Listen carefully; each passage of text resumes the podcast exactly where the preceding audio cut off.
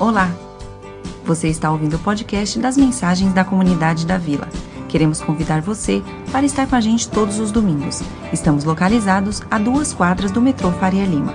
Para mais informações, acesse comunidadedavila.org.br um lugar de encontro e reencontro com Deus. A gente, hoje eu vou conversar um pouco. Estava brincando com o pastor Gustavo que que esse, esse janeiro, cada pastor que for pregar aqui, ele vai fazer uma pregação sobre ano novo. Então vocês vão, se alguma não pegar vocês, desculpa, daí não é responsabilidade de nós, se você tiver um péssimo ano. Então essa é a minha vez de falar sobre o ano novo. Então assim, semana que vem vai ser o Paulo e todo mundo vai falar sobre encarando esse esse começo de ano, esse essa entrada de ano. Ah, não sei, viu, Paulo? Você pode falar o que você quiser semana que vem. Eu estou só brincando aqui, faz parte da introdução.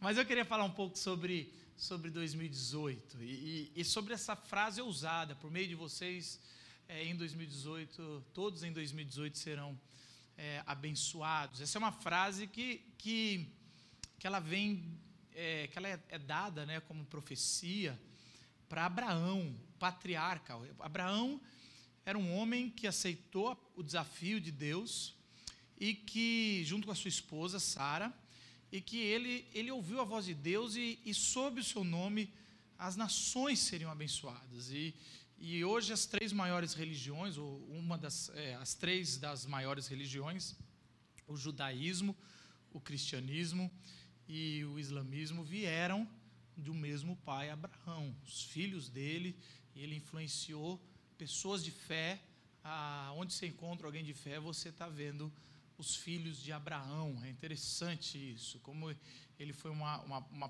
personalidade muito forte. A questão é que essa promessa que foi dada para ele, ela também, às vezes, a gente pensa que foi dado só para Abraão, mas, na verdade, hoje eu queria dar um foco na sua esposa, Sara, ou Sarai. A gente vai conversar um pouco. Ela, ela se chamava Sarai e o nome dela foi mudado para Sara. Então, às vezes a, gente, a Bíblia é acusada de muitas coisas e, e, sobreviveu até então.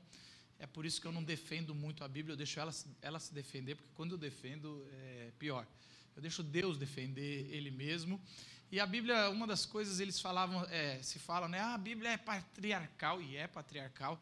E ela, ele, ela não, não valoriza as mulheres. Isso muito pelo contrário.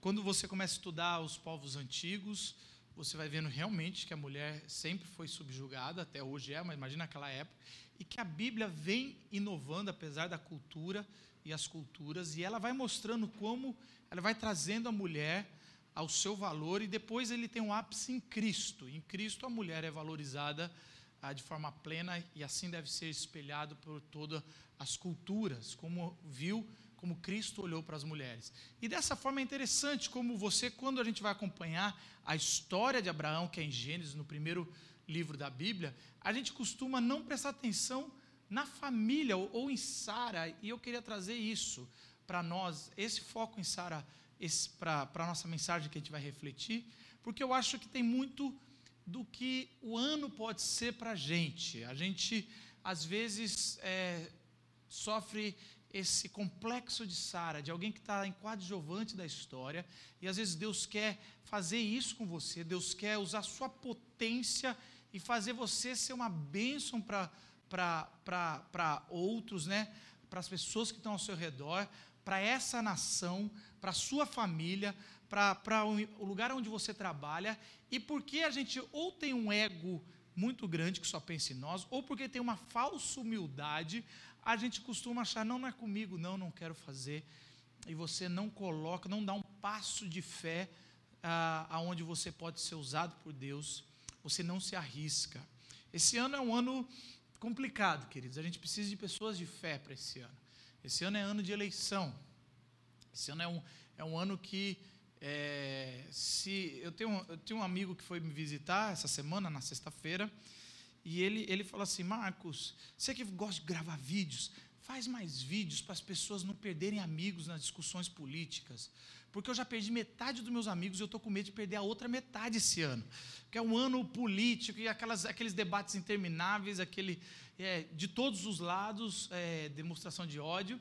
E esse ano é um ano de Copa do Mundo. que não quer dizer muita coisa, mas o Brasil para. Tanto todos os meses tem feriado esse ano, tirando agosto, se eu não me engano. Então, é um ano que, assim, para quem não quer trabalhar, vai ser ótimo. Mas para quem quer transformar uma nação, para quem quer fazer a diferença, é um ano de desafio para a gente dar um passo a mais e sair da zona de conforto. É um ano de um país que está em crise, passar tantos feriados é, um, é uma crise a mais. A gente precisa trabalhar para tirar o nosso país ah, da, da condição que está. São tantos desafios, e aí eu não quero nem entrar porque eu não conheço, o desafio da sua casa, do seu lar, os desafios que te, te colocaram talvez numa inércia Chegou, eu vou contar aqui um testemunho antes da gente entrar no texto. Quando deu mais ou menos dia 20 de dezembro, eu fui é, tomado por uma, sei lá, uma canseira, as palavras da minha esposa, e eu queria simplesmente assim, que eu não fiz isso o ano todo, chegava 10 horas da noite, eu entrava no meu, no meu Netflix, eu tirei todas as séries do atraso, só que eu ia dormir 3 horas da manhã, e, e aquilo começou a atrapalhar a minha vida, porque eu estava cansado, eu não queria mais nada. Sabe quando é? Você sabe que vai vir parente na, em casa, no, no, no Natal, e eu me deu um negócio assim que eu fiquei para baixo. E quando eu virei o ano, minha esposa chamou para mim e falou: O que aconteceu? Por que, que você deu uma desistida aí?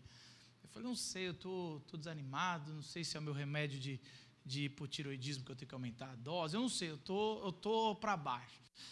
E, e aquilo, sabe, virada de ano é meio tem um misticismo que não existe, é apenas uma noite normal.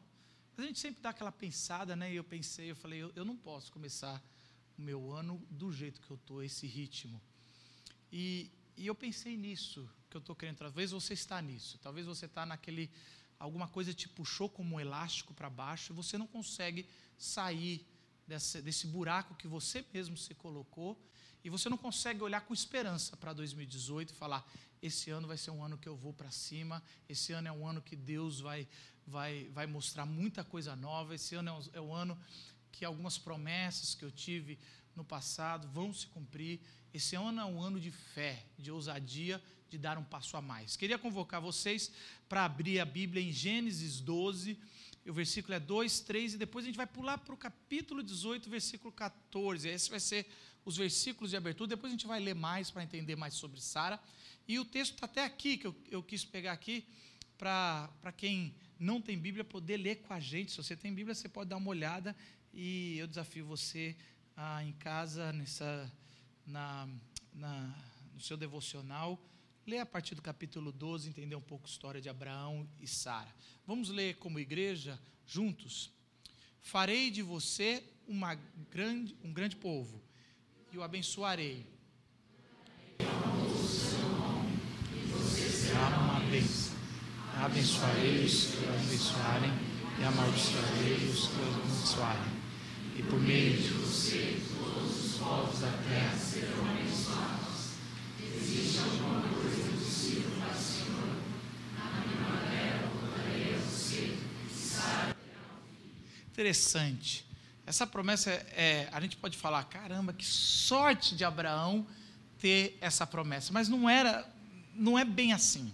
O versículo 1 de, de, de 12 ele fala assim: sai da sua parentela, sai do seu clã, sai com a sua esposa, e eu vou te mostrar um lugar, uma terra prometida, e eu vou fazer de você um, um, um povo, uma grande nação, e, você, e esse povo vai abençoar a terra, esse povo vai abençoar os outros povos.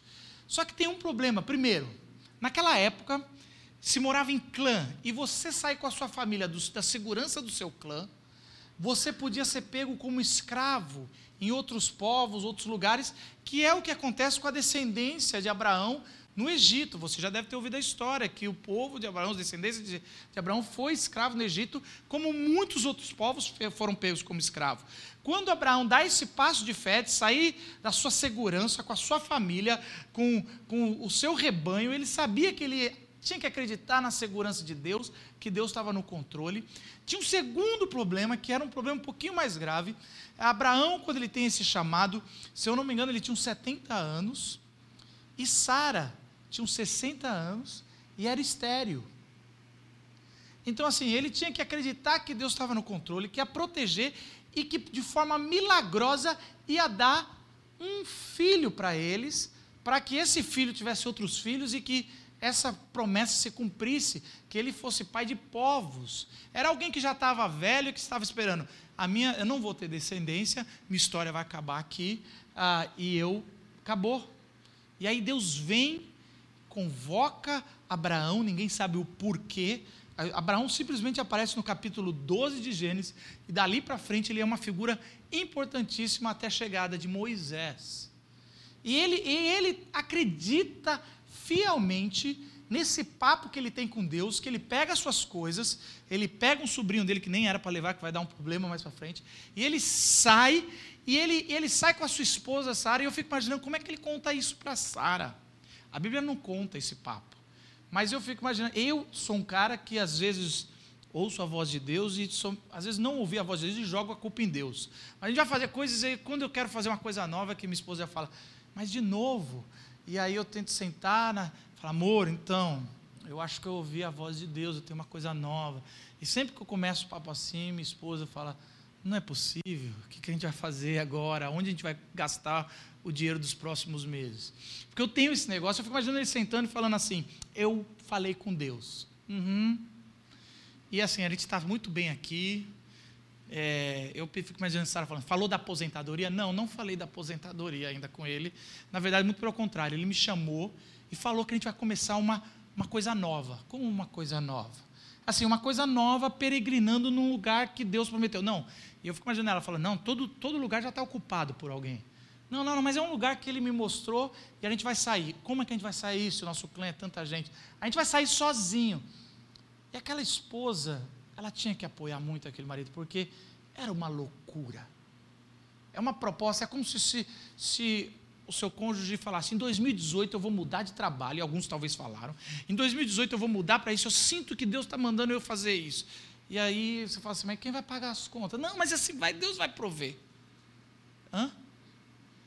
E assim, e eu acho, o, a cereja do bolo está quando Abraão fala, e Deus falou que a gente vai ter filhos e, e vamos ser assim, como patriarcas. E você vai ser uma matriarca. A Bíblia não vai pôr essa palavra, mas é isso. E a gente vai ser assim como muitos da nossa descendência vão ser pessoas de fé que vão transformar os pó, as nações. Aquela mulher, ela, ela guardou aquilo, ela falou: Eu vou. Afinal de contas, se eu ficar aqui, eu só tenho pouco tempo de vida. E eu vou atrás dessa promessa, e ela vai atrás. Porque a promessa de Deus, ela não é. Essa promessa, quando a gente lê, a gente pensa em Abraão, mas ela não é para um homem, e nem para uma família. É como se Sara falasse: oh, essa aqui é para mim. Essa, essa promessa é para os descendentes, pela fé de Abraão. É para um povo, que é chamado de povo de Deus. Todo aquele que é do povo de Deus, ele tem que ter, ele tem como DNA a promessa que por meio de você todas as, todos os povos da terra serão abençoados. Essa é uma promessa que você, como filho de Deus, discípulo de Cristo, tem. E ele tem um, uma convocação, que é o começo, quando Deus fala: "Se tu uma bênção". Sara toma isso para ela e faz essa jornada.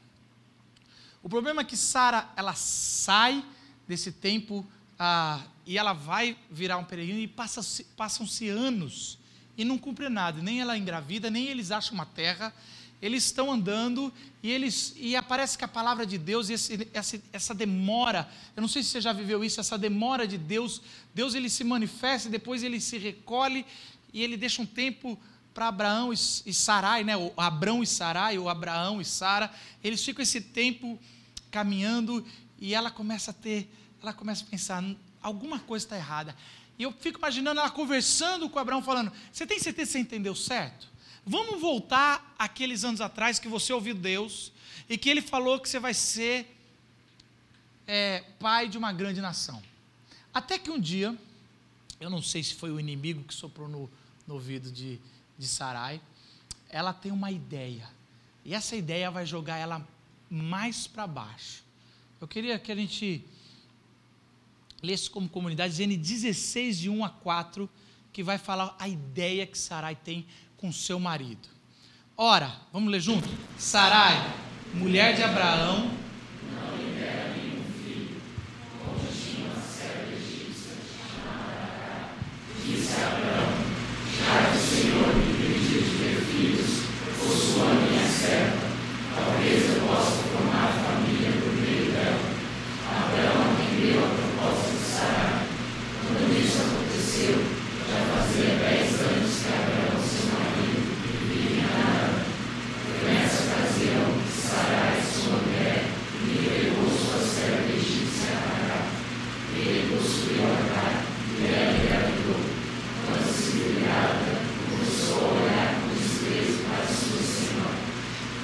interessante. A gente pensa que é algo novo esse negócio. Estava vendo uma reportagem sobre barriga de aluguel, mas isso aí já tem há muito tempo. Ela pensou: caramba, essa promessa tá tudo certo, a gente só entendeu errado. E ela chamou o marido um dia e falou: Abraão, já faz 10 anos que a gente saiu, a gente chegou nessa terra que você falou que é a terra prometida, e assim, eu entendi o erro. Quando Deus falou que você vai ser o pai de uma grande nação, era só para você, não contava comigo. Então você tem essa promessa, eu não posso atrapalhar isso. E Abraão falou: O que, que, que, você quer dizer com isso? A gente tem uma escrava egípcia. Por que, que você não dorme com ela? Aproveita que você já está velho e você tem ainda alguma chance de ter algum filho, é com ela.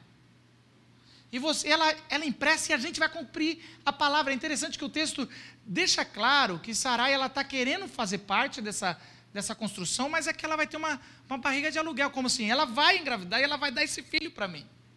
O problema é que Abraão topa, ela, ela, ela a Agar engravida, só que a hora que ela se vê grávida, como a gravidez naquela época era sinal de bênção de Deus, era, era o jeito de empoderar as mulheres, era a gravidez, ela vira para sua patroa e fala: Não, não, não, não vou entregar esse filho, não.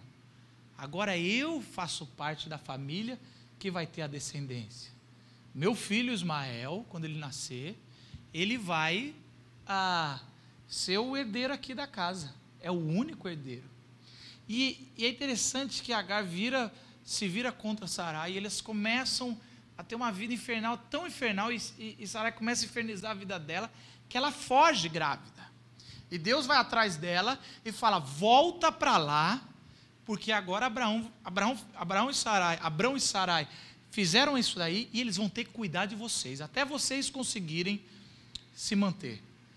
E ela volta e Deus fala: agora cuida desse erro que vocês fizeram. Eu nunca falei que a promessa ia ser desse jeito. Quantas vezes a gente, a gente pensa que a, a bênção acontece nas nossas mãos, as nossas resoluções mudanas. Nós queremos ser abençoados, nós queremos ser bem-sucedidos, bem-aventurados, e a gente acha que é, tudo isso está nas nossas mãos. Então a gente luta, a gente dá os nossos jeitinhos brasileiros.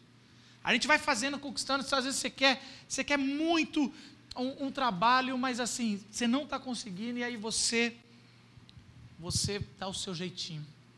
Eu lembro de um, de um rapaz que veio se aconselhar comigo, que o salário dele era um salário assim que eu não sei se um dia eu vou ganhar na vida, eu acho que não. Era um negócio grande, o menino, o menino era novo. E assim, ele veio agradecer. Muito, eu estou com um emprego maravilhoso, né? faz, faz dois anos, numa crise já estava começando. E eu lembro que quando ele começou a contar o emprego dele, e a gente começou a falar, eu, eu percebi, ele era laranja de uma, de uma grande organização de lavagem de dinheiro, praticamente não se pagava imposto, fazia e, e, e a gente foi batendo papo e uma hora eu falei assim, mas o que você vai fazer? Se você ficar aí, você vai se afundar, cara. Eu vou um dia visitar você na prisão. É quase como eu falando, não tenta você, eu sei que você quer ser bem sucedido, é alguém com visão missional, era alguém, mas não, não faz atalhos.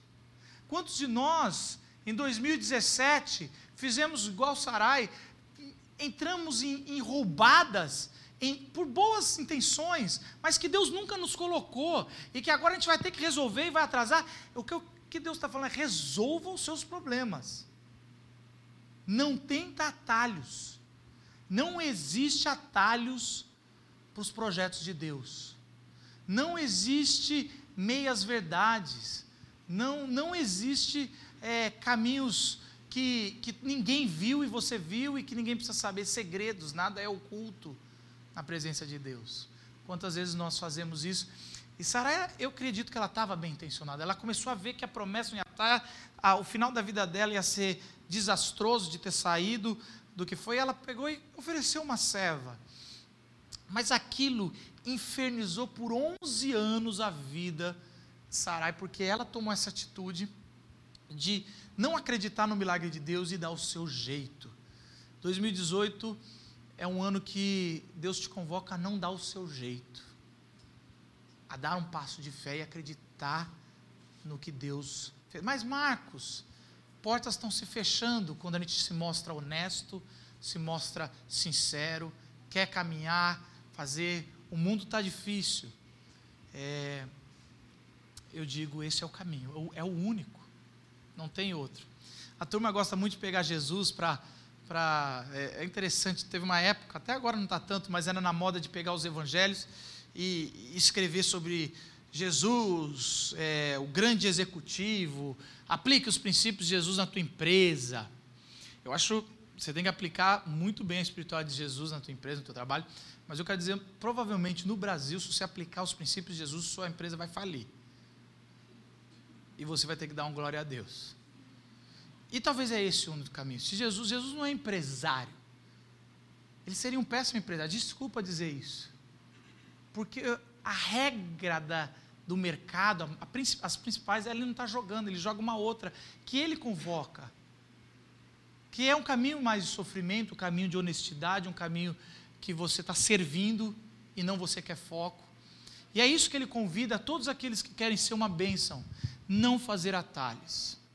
Mas é interessante que Deus, mesmo com isso, mesmo a, é, Sarai tendo feito esse atalho, menos, mesmo Abraão tendo cedido a isso, não ter sido é, homem suficiente para falar, eu tenho a voz de Deus, confia em mim, esposa, a gente está indo junto nessa.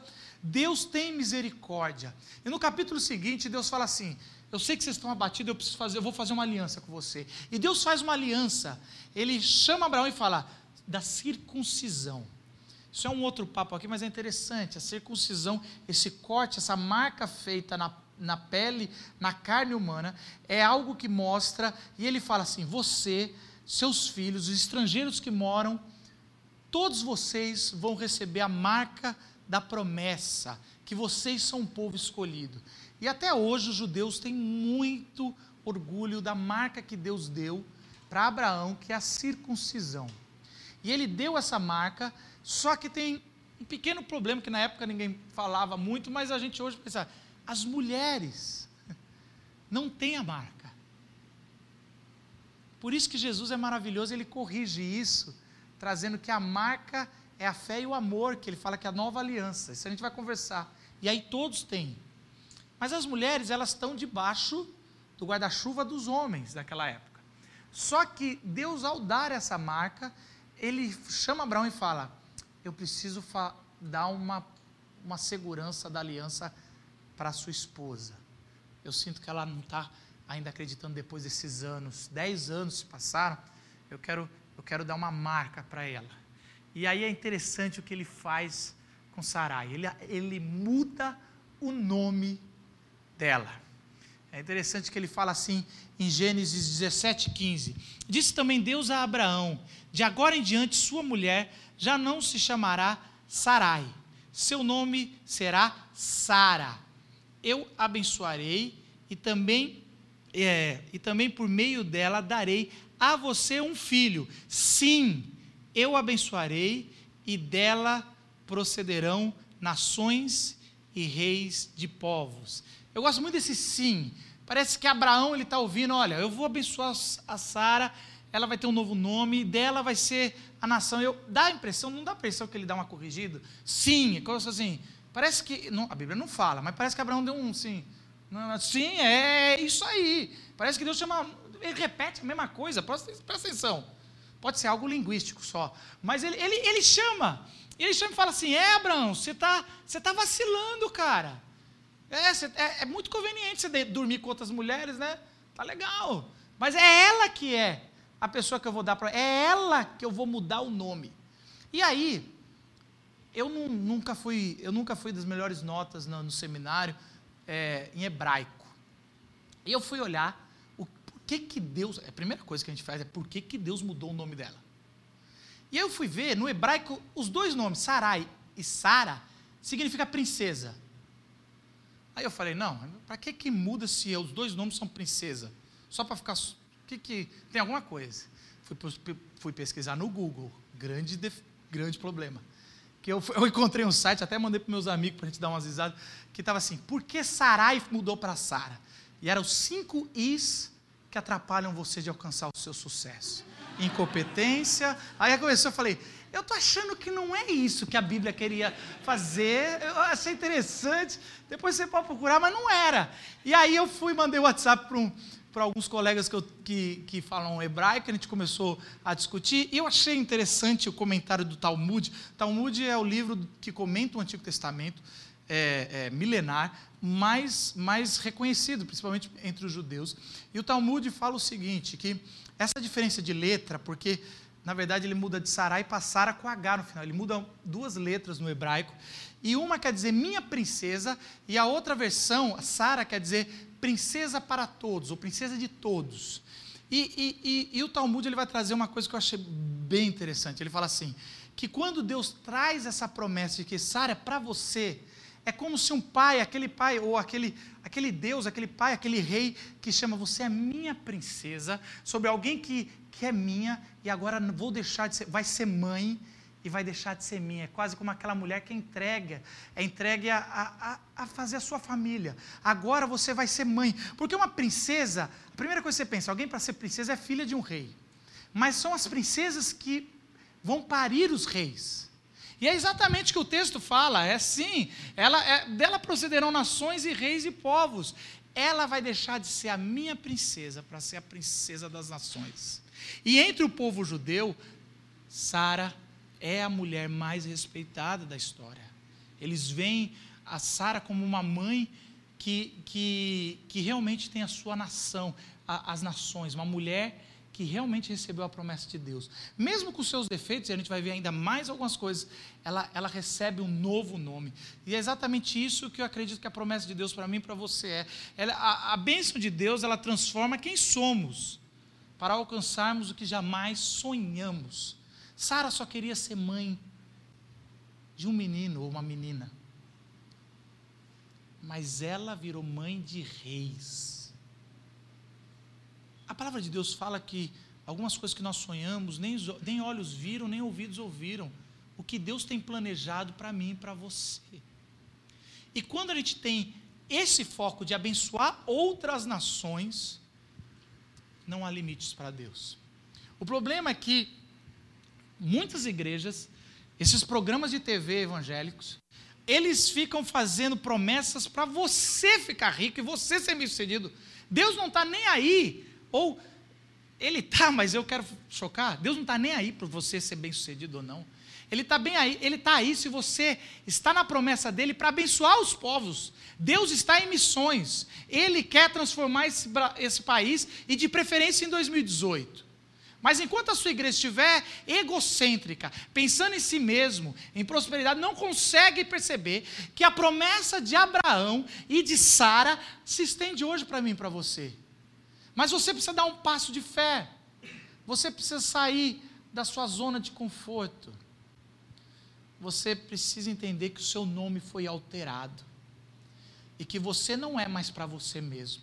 A sua salvação, esse, essa, essa convocação que Deus fez, são para os outros, são para os povos, é para o próximo. Existe uma, uma frase do reformador Lutero que ele fala assim: Deus não precisa das suas boas obras, mas o próximo precisa. Deus não precisa que você, ah, não sei o quê. Deus não precisa do seu dinheiro, mas o próximo precisa. Deus não precisa dos seus dons e talentos, mas o próximo precisa. E quando você se entrega para o próximo, igual Abraão e Sara fizeram, você pode e você vai alcançar a bênção de Deus de transformar a vida dos outros. Eu já contei aqui, eu tenho um negócio com Deus que eu falo assim, amor, não é muito bíblico, mas eu sempre, até agora não fui decepcionado. Sempre que eu começo alguma coisa pensando, acho que eu vou ganhar dinheiro com isso. Deus pega e faz, não faz dar certo. Aí eu gasto, não, não, não sei o quê. Não.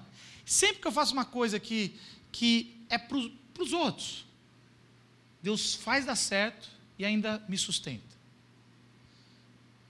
Eu ainda digo assim, que um dia eu vou chegar no céu e Deus vai falar, que bobeira essa tese sua, nunca foi isso. Mas, mas acontece, sabe? Eu estou preparado para isso. Eu falo, nunca foi, eu te abençoei muito mais, até quando você quis ganhar. Que ilusão sua achar que você alguma vez fez alguma coisa que não era para ganhar dinheiro, ou sucesso, ou alguma coisa. Mas assim, valeu. Mas o que eu quero dizer com isso, com, essa, com esse mito que eu tenho na minha cabeça, que acontece, é fato, não é bíblico, mas é fato, é que quando você realmente se desfaz, assim, Senhor, eu quero a tua bênção, eu quero, eu quero todos os recursos que eu posso ter para ser uma bênção na minha família, na minha nação, na minha casa, no meu trabalho, aonde eu pisar a sola do meu pé, eu acredito fielmente que a bênção de Abraão e de Sara pousa na tua vida e você vai ser bem-sucedido. Você vai ser uma bênção. É interessante que no final dessa história de Sara, que é muito interessante. Ela, é, Abraão está na sua tenda num calor infernal. Sara tá, tá, vai, vai preparar o almoço. E Abraão olha para o lado e vê três homens andando e, e parece que ele reconhece o rosto de alguém.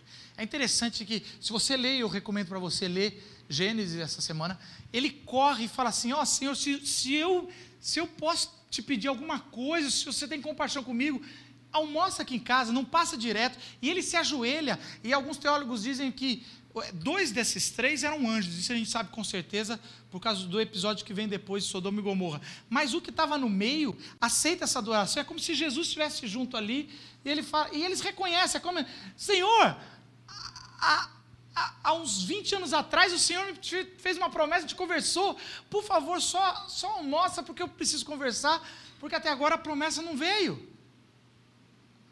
E aí, aqueles três homens sentam, Sara prepara uma comida gostosa e serve eles, sai, se esconde atrás da tenda, da porta da tenda, e eles estão aqui conversando com Abraão.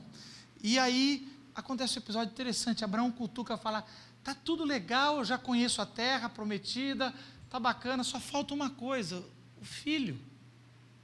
E aí Deus fala algo interessante para Abraão, mas fala alto, assim, aquele jeito de que Deus está sabendo que está sendo ouvido pela Sara ali atrás.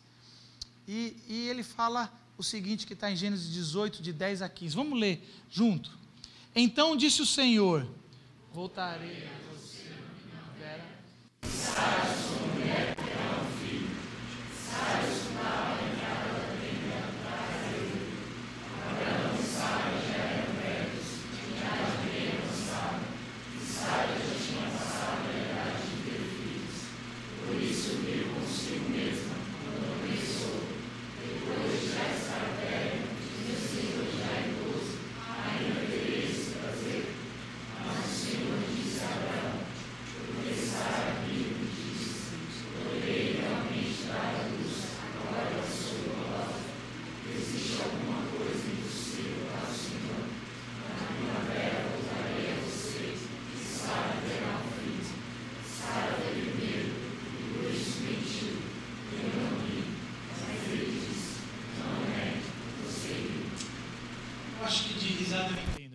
Família veio.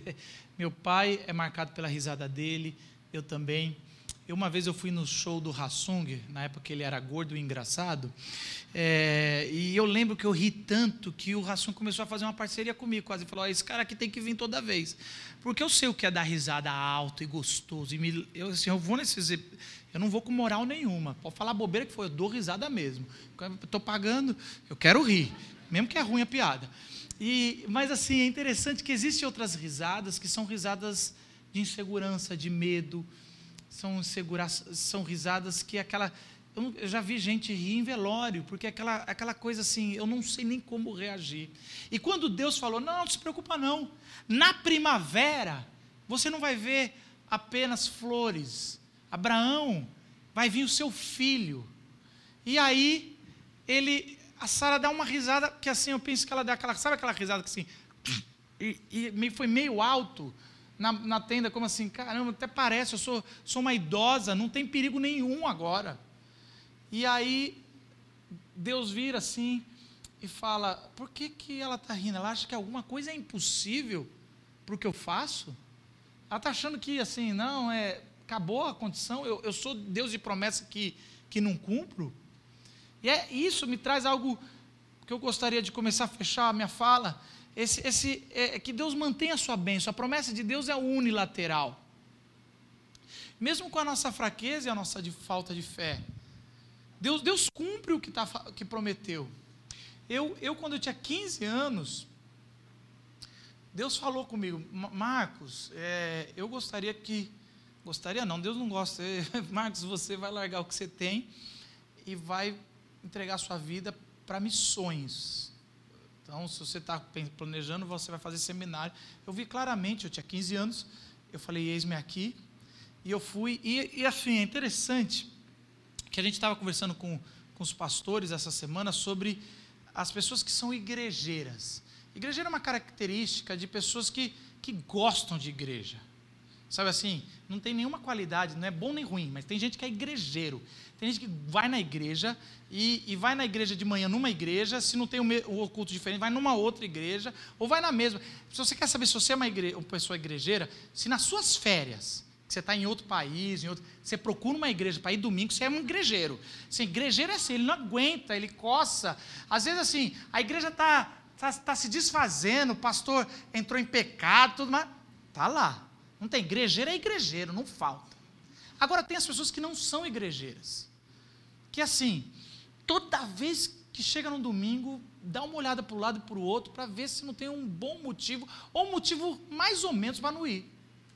Não é quer dizer que ele ama menos a Deus, ou ela ama menos a Deus, não quer dizer que ela é ingrata, é só porque não está na, na, natureza, ele, Sabe assim, ele vai, e depois, o que não é igrejeiro, ele sai do culto dizendo, foi bom, mas sempre que eu venho, parece que. Mas é tão bom, né? Mas ele só percebe depois. O igrejeiro parece que já sabe isso antes.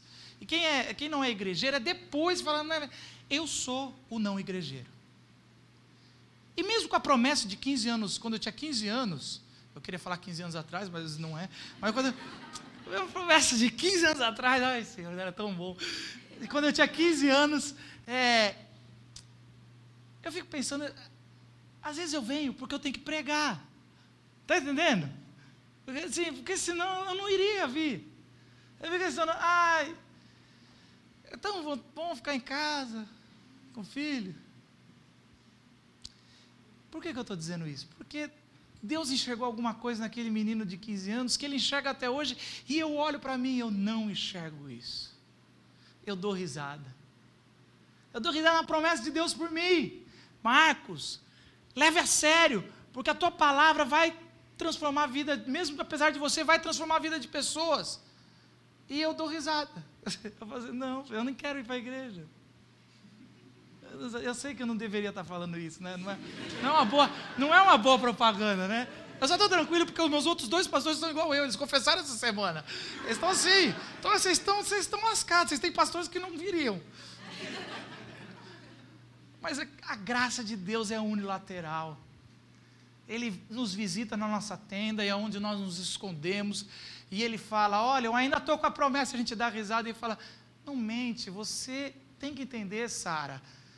Eu tenho que entender e você tem que entender que nós, nossa fé é pequena e a gente ri de Deus, porque no fundo, no fundo, a gente acha que 2018 vai ser a mesma coisa, é o Deus dará. Tomara que eu tenha sorte, tomara que alguém olhe diferente, porque eu estou à mercê da, do destino.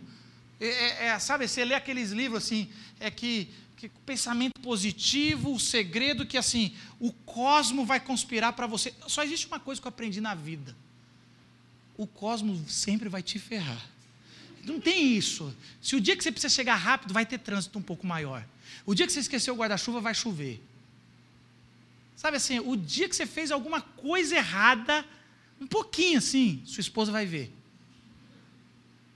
É assim, o Cosmo não, não inspira. 2018, se você falar, deixa Deus dará e entrar assim, vamos lá. Não, não é assim. Ou você fala, Senhor, me ajuda na minha fraqueza, eu reconheço, eu dei risada, e está tudo errado.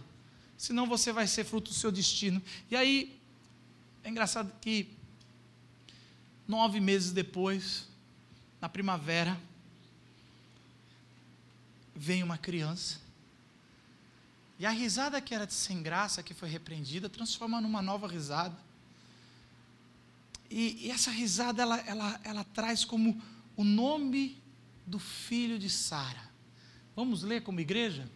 O Senhor foi bondoso com Sara, como disse e fez por ela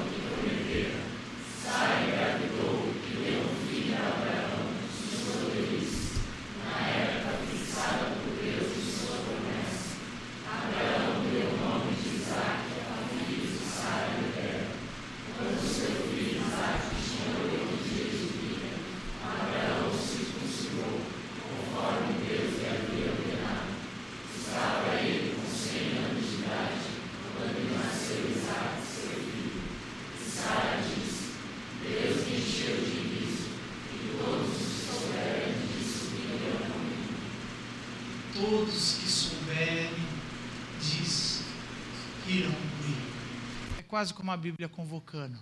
Vamos rir de alegria com Sara. Olha essa história. Será que você pode ler talvez o primeiro versículo aí na, teu, na tua mente, mudando o nome de Sara para o seu nome? Alguma coisa assim. O Senhor foi bondoso para com Marcos, como lhe dissera, e fez por ele o que prometera. Será que você pode ter isso? Realmente entender que a promessa também tem para você de ser bênção a todos os povos, ao Brasil, ao seu trabalho. Será que você entende isso? Eu não entendo, às vezes a gente cai na nossa fraqueza, como eu falei. A gente, na verdade, é igualzinho Sara. E não há méritos nela de conseguir esse filho, foi pura graça de Deus. Mas é interessante que esse versículo, quando ele fala, ele convoca a gente a rir com Sara. Eu não consigo rir porque eu falo, esse milagre que parece tão impossível, para mim também é impossível, eu não consigo enxergar, porque às vezes não aconteceu. E aí, eu começo a entender que quando a gente vê o filho da promessa, somos todos abençoados com alegria eterna. Mas eu, eu, eu não, não acho que Isaac é o filho da promessa. Isaac é o começo da promessa. Mas é muito claro que o filho da promessa é Jesus Cristo, da linhagem de Abraão e Isaac, de Sara e Rebeca. Essa linhagem é a linhagem que vai trazer Jesus. Em Jesus a gente pode ser bênção, porque Ele é bênção. Ele cumpriu a bênção. Ele já nos abençoou. Ele já transformou as nações. Mas agora é só a gente entrar e assim, é, é quase o jogo está ganho. A gente está entrando, sabe aquele jogo que está 5 a 0 e 40 minutos. O técnico te chama e fala: entra lá, só para ganhar o, o bicho, só para jogar um pouco e celebrar. O jogo está ganho, a bênção já foi dada, já está sendo derramada. E em 2018, você entra com a alegria de Cristo. Qual que é essa alegria? Essa alegria de João que Jesus fala para os seus discípulos em João 15, 11. Ele fala: Tenho dito essas palavras, ele estava ensinando os discípulos, para que a minha alegria esteja em vocês e a alegria de vocês seja completa. Como é que ele pode ter, como é que a gente pode ter em 2018 essa alegria completa? Quando a gente entende que em Cristo a bênção já foi dada e que a gente pode ser a bênção das outras nações em Cristo Jesus que em 2018 você abrace Jesus como nunca antes. E que você entenda que não há como caminhar sem fé no Evangelho de Cristo. E que não seja como 2017, nem 2016, e nem na época quando a gente era novo, que era legal, alguns tinham, olha, bacana. Que seja algo poderoso, que você faça a diferença. Não para se enriquecer, não por, por você mesmo, mas para que você possa ser instrumento de Deus de transformar a tua vida, a tua casa, o teu trabalho e essa nação que clama pelos filhos de Deus, que clama pela bênção de Deus. Baixe sua cabeça, vamos orar. Senhor Jesus, quero orar pela, pela nossa comunidade. Acredito que em 2018 o Senhor quer trabalhar com a gente, o Senhor quer tirar a gente da zona de conforto. O Senhor quer que a gente esteja mais do que um grupo de pessoas se reunindo aos domingos. O Senhor quer nos colocar em missões. O Senhor quer nos colocar em trabalhos sociais. O Senhor quer que a gente regenere a, a imagem e semelhança dos outros. O Senhor tem uma, uma missão integral para a vida de cada um aqui, Senhor, onde abraça todas as áreas, Senhor. Em nome de Jesus, Senhor, que essa bênção de Abraão, a gente entenda que em Cristo Jesus ele já nos ofereceu gratuitamente e que a gente pode através dele. A gente ora, Senhor, clamando para que entendamos isso e vivemos isso.